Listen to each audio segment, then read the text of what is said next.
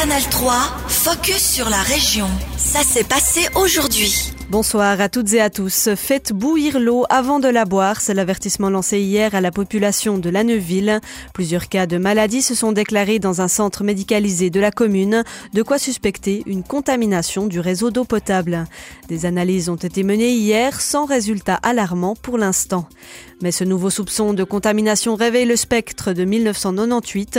Des bactéries avaient rendu malade plus de la moitié de la population et les autorités ne veulent pas revivre un tel traumatisme. Un épisode historique qui pèse toujours sur la politique communale plus de 20 ans après, comme l'explique Lucas Longo, membre du comité du service des eaux TLN en charge des relations publiques. Oui, oui, oui, mais écoutez, ça fait partie de la vie d'une commune. C'est ce qu'on prend aussi en considération quand on évalue les risques. Le, facteur euh, ressenti de la population est, très important aussi pour nous, parce que voilà, il faut que la population ait confiance aussi en ces institutions, qui nous fasse confiance aussi même euh, au moindre danger, qu'on ne prend pas des risques inutiles euh, envers la population de la Neuville. Donc, ça fait partie, c'est vrai, ça fait partie des choses qu'on a en tête quand on évalue les risques en ce qui concerne l'eau potable, et il faut en tenir compte à, à tous les échelons de la communication. Les conclusions exactes des analyses de l'eau seront communiquées à la population ces prochains jours. Notons encore que la dernière alerte de ce genre à la Neuville date d'il y a six ans. Feu vert pour la chasse ralienne. La neige est enfin tombée sur les sommets de la région. La neuvième édition de la chasse ralienne pourra donc bien avoir lieu demain. La course rallie No à l'hôtel de Chasseral en ligne droite sur un tracé d'un peu plus de 3 km et surtout 606 mètres de dénivelé. Pour les sportifs amateurs ou confirmés, deux versions, ski de randonnée ou raquette. Une fondue récompense les sportifs à leur arrivée au sommet. Cette édition est limitée à 300 participants, mais à la veille de la course, les inscriptions sont encore loin du compte. Thierry Carnal, président de la chasse ralienne. On a fixé à 300, c'est uniquement une question de logistique puis d'organisation à l'hôtel de Chasseral. Parce qu'à plus de 300, euh, ça vient un peu la grande fête là haut et puis euh, il n'y a plus la place qu'il faut. Donc euh, on avait décidé de limiter. C'était aussi les mesures Covid qui nous avaient fait prendre un peu ces décisions. Mais j'ai 100, à peu près une petite centaine d'inscrits maintenant. Pour arriver à 300 en 24 heures, ça va être difficile. Donc tous ceux qui veulent venir seront les bienvenus. Tout est prêt. En tout cas, on a fait le maximum qu'on pouvait avec ce qu'il y avait. Selon Thierry Carnal, le manteau neigeux est suffisant pour organiser la course dans de bonnes conditions. Le départ est fixé à 19h30 demain. Les inscriptions sont possibles jusqu'à 18h sur le site internet de la chasse ralienne. Est-ce que vous remplissez votre déclaration d'impôt en ligne ou sur papier L'année dernière, 91,5% des contribuables l'ont rempli de manière numérique, un chiffre qui récompense les efforts de digitalisation effectués par l'administration cantonale. Depuis la fin 2022, les Bernoises et les Bernois peuvent effectuer toutes leurs transactions liées aux impôts par voie électronique, une étape décisive selon le canton, car elle permet le dépôt entièrement dématérialisé des déclarations d'impôts pour toutes les catégories, y compris les sociétés. Les autorités cantonales souhaitent poursuivre sur cette lancée et se sont fixé une nouvelle stratégie jusqu'en 2027. Claudio Fischer, intendant des impôts du canton de Berne. Pour moi, c'est important d'avoir une stratégie de, savoir et aussi de pouvoir montrer où on veut aller avec euh, l'intendance des impôts, avec le mandat qu'on a.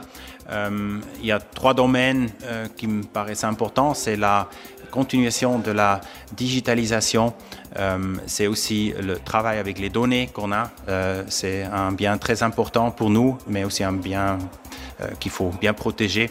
Là, il faut travailler et l'attractivité de nous comme employeurs, c'est aussi un sujet très important. Les autorités bernoises vont envoyer la nouvelle déclaration d'impôt pour l'année 2022 à près de 630 000 contribuables.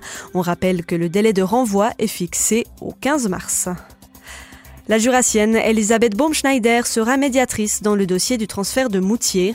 En tant que ministre de la Justice, la conseillère fédérale devra jouer les intermédiaires entre les cantons de Berne et du Jura, notamment pour arbitrer la question de la péréquation financière avec plusieurs millions de francs en jeu. Mais son rôle de médiation fait réagir. Force démocratique et le groupe Sanglier, deux organisations antiséparatistes historiques, demandent à ce qu'Elisabeth Baumschneider se récuse, qu'elle refuse cette fonction. On écoute le président de Force démocratique, le Neuvillois Jean-Pierre Grabert, au micro de Mathieu de Dardel. Le problème apparaît de manière assez claire pour toutes les personnes qui connaissent la question jurassienne Madame Baumschneider a été et c'était son droit parfaitement légitime, a été durant de très nombreuses années une militante assez active et importante de la cause séparatiste. Elle a été adepte inconditionnelle aussi euh, d'un canton du Jura réunifié s'étendant de Boncourt à la Neuville. Et il est évident que dans cette situation, on peut estimer qu'elle ne sera pas totalement libre de se prononcer. Euh, ce n'est pas un reproche que nous lui adressons, mais tenu compte de son arrière-plan identitaire, de son arrière-plan politique, il lui sera extrêmement difficile d'être neutre dans cette affaire, raison pour laquelle Force démocratique, de même que le groupe Sanglier, lui demande de se récuser dans cette affaire. Force démocratique et le groupe euh, Sanglier soulignent aussi dans leur communiqué que le canton de Berne, lui, a accepté cette euh, médiation. Euh, vous pensez être entendu et peut-être pouvoir faire changer les choses? Ça sera très difficile parce qu'il est vrai, comme vous le dites très pertinemment, que le gouvernement bernois a déjà accepté publiquement cette médiation de la conseillère fédérale euh, Elisabeth Baumschneider.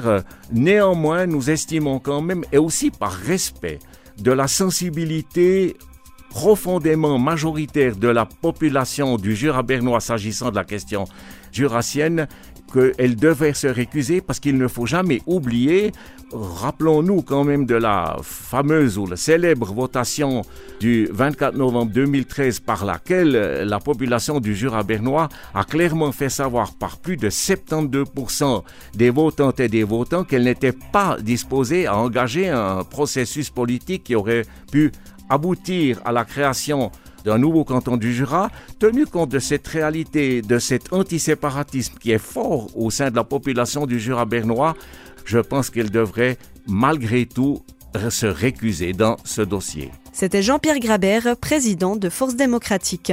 Si Elisabeth Baumschneider choisit de se récuser, sa remplaçante sera Karine Keller-Souter, auparavant en charge du dossier. Canal 3, focus sur la région. Aussi disponible en podcast sur Spotify et Apple Podcast.